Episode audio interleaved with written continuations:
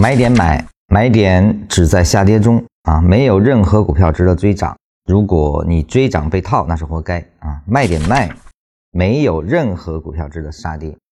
如果你希望瘦身，那就习惯砍仓杀跌吧。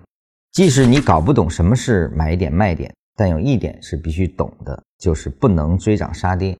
就算是第三类买点，也是分别在回调与反弹中形成的，哪里需要追涨杀跌呢？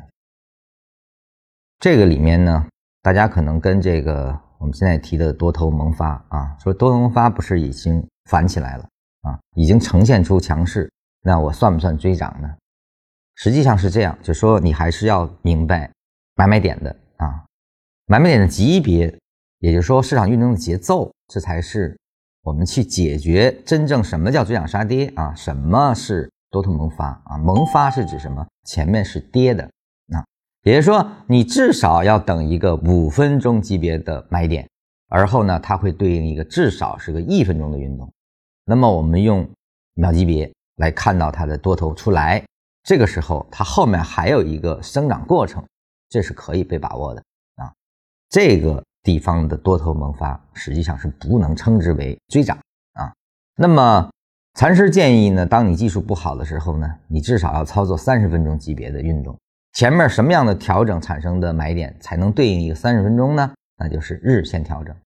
一个日线调整完成，这个时候从一分钟开启的那个多头萌发，它可以生长一个三十分钟出来啊。那那个一分钟的那就不叫追涨啊，它只是一个新的更大级别生长中的一个开始啊。那么这个不叫追涨杀跌啊。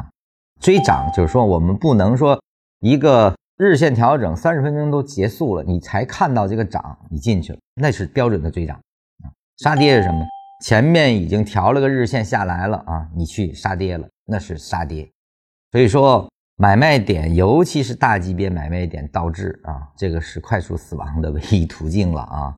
所以呢，按照禅师给的这个交易原则啊，如果你对缠论有所掌握啊，那么技术也不够特别精准，那怎么办？找日线调整结束的，而后在一分钟或五分钟的多头萌发中进入，而后呢去守一个三十分钟的上涨啊，这个就是一个比较好的操作了。你技术稍微再强一些啊，你可以等一个三十分钟调整，交易一个五分钟啊。如果你的技战术能力更加的到位啊，更加的能够在多头可以快速进取，在空头出现可以快速离场，那你也可以。